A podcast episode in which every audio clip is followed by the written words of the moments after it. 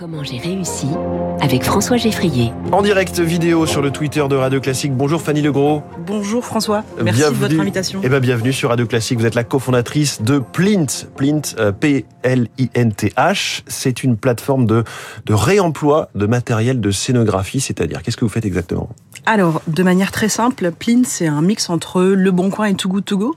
C'est-à-dire qu'on vient euh, très tôt dans les institutions muséales ou les galeries euh, réfléchir avec euh, les personnes qui sont donc en charge de, des matériaux de réemploi, de voir comment on peut les réemployer, notamment par notre système. Donc c'est une plateforme SAS qui permet euh, de mettre une annonce de manière très simple et de mettre à disposition euh, leurs matériaux et matériels euh, à, dispo à, disposition pardon d'autres Mmh. professionnels de la culture. Les plateformes euh, SAS ou ça, c'est les plateformes effectivement euh, en ligne, tout simplement, Tout euh, comme des marketplaces par exemple. Euh, le matériel en question, c'est du matériel de scénographie, c'est-à-dire Alors, le matériel de scénographie, c'est euh, quand vous allez visiter une exposition, c'est tout ce que vous allez voir.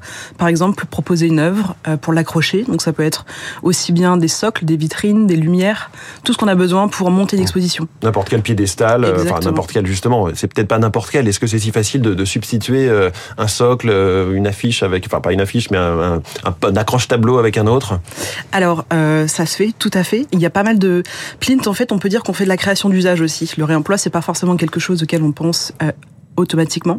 On y pense de plus en plus parce que la culture euh, a fait beaucoup de gâchis depuis des années dans ces scénographies. Et aujourd'hui, en fait, on pense, et notamment Plint, c'est vraiment notre, ambition, qu'aujourd'hui, on peut être utilisateur de ressources et donc que tous ces, euh, tous ces éléments de scénographie ou matériaux peuvent être réutilisés. Et comment ça, ça marche si je veux utiliser ce service alors? Alors c'est très simple, euh, vous pouvez vous connecter sur plint.fr, euh, vous pouvez vous vous inscrivez simplement au catalogue, vous avez accès librement et gratuitement, vous pouvez voir tout ce qui est disponible, ce sont des annonces qui sont géolocalisées, et après vous pouvez bien sûr simplement, on a un modèle économique assez innovant pour Plint, c'est-à-dire que c'est un abonnement.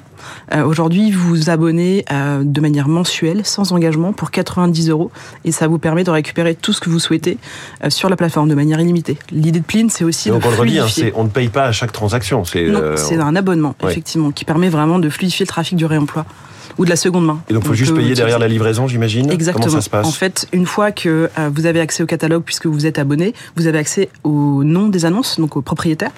Et donc, vous pouvez échanger simplement directement par message pour trouver un accord pour retirer le bien. C'est uniquement entre professionnels. Exactement, c'est uniquement entre professionnels. Et vous-même, euh, vous ne stockez rien chez Plint. Non. Euh, Alors alors ça peut arriver, c'est très rare. On le fait quand euh, ça peut être des grands éléments par exemple, mais non, l'idée de Plint c'est vraiment de travailler de manière dans- en flux tendu comme on dit. Et vous visez combien d'abonnés pour être euh, rentable Alors pour être rentable, il nous faudrait euh, entre 250 et 500 abonnés par mois. Donc ça peut aller relativement vite, parce que vous êtes déjà Tout une centaine, et je, je précise, vous venez de vous lancer. hein. Tout à fait, on s'est lancé le 15 septembre. Hum, 15 septembre. Qui sont vos clients justement? Vous avez des, euh, des noms ou des, des types de Alors, clients? euh, nos clients, l'un des premiers clients à s'être... euh, Je vous vois sourire avec gourmandise. Oui, oui, oui, parce qu'on était très heureux. c'est la collection Pinot, donc la bourse du commerce, qui effectivement nous a fait confiance, puisqu'on offre aussi une partie pour les musées, une partie de, de, de service, c'est-à-dire que qu'on appelle clé en main. On vient nous-mêmes faire le, les, les photographies, les annonces, et on s'occupe de la gestion des biens justement, puisqu'il n'y a pas forcément la compétence et le temps dans les équipes muséales. Et donc effectivement, notre premier client, la collection Pinot, et nous sommes en train de signer des partenariats avec de grands musées parisiens et notamment le Palais de Tokyo. Le Palais de Tokyo. Et qu'est-ce qui vous empêche de vous étendre à d'autres types de matériel? Là, vous êtes donc vraiment sur les galeries d'art, les musées, pour imaginer tout un tas de matériel, pro... oui, de matériel professionnel, Tout à fait. Alors, euh, on veut- matériel de scène, des, des oui, sonos. euh. On voudrait euh, bien commencer déjà pour le secteur des arts visuels. Et le secteur des arts visuels, c'est surtout euh, un, un secteur que moi je connais très bien puisque ça fait une douzaine d'années que j'y travaille. Mmh. Et notamment les cinq dernières années dans une galerie. Donc on a commencé par un secteur qu'on connaissait donc avec ma cofondatrice euh, qui est Carole Vigisi. Vous étiez de- donc directrice d'une galerie d'art à Paris Tout à fait. et vous constatiez ce gâchis un petit peu généralisé dans ce secteur? Je pense que tout le monde fait ce constat depuis quelques années et en fait, moi, ce qui m'a vraiment motivé à, à quitter mon job à l'époque, euh, donc c'est bien entendu les problèmes climatiques qui s'annoncent de plus en plus complexes. Et surtout euh, un manque d'outils pour mmh. pour vraiment travailler avec le secteur pour réduire les, les impacts. Mais donc ça veut dire que tout était jeté en fait concrètement. Principalement. Mmh. Ouais. En fait, le, la problématique c'est le stockage. Aujourd'hui, il y a très peu de stockage, que ce soit dans les musées ou dans les galeries.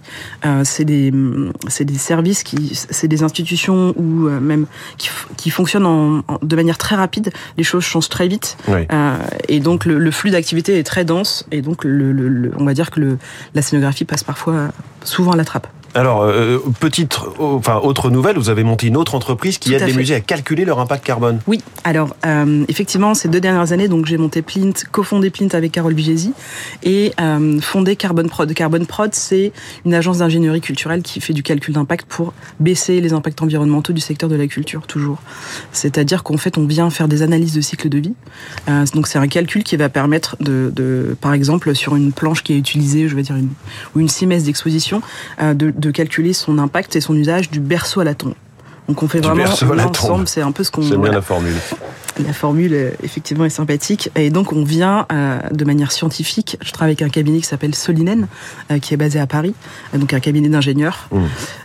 et on vient donc, à travers une, collecte de données, récupérer de nombreuses choses pour pouvoir indiquer au musée ce qu'il consomme. Voilà, comme ça c'est précis, on s'est monitoré grâce à vous. Merci beaucoup, Fanny Legros. Et donc, je rappelle, le nom de l'autre entreprise, c'est Plint.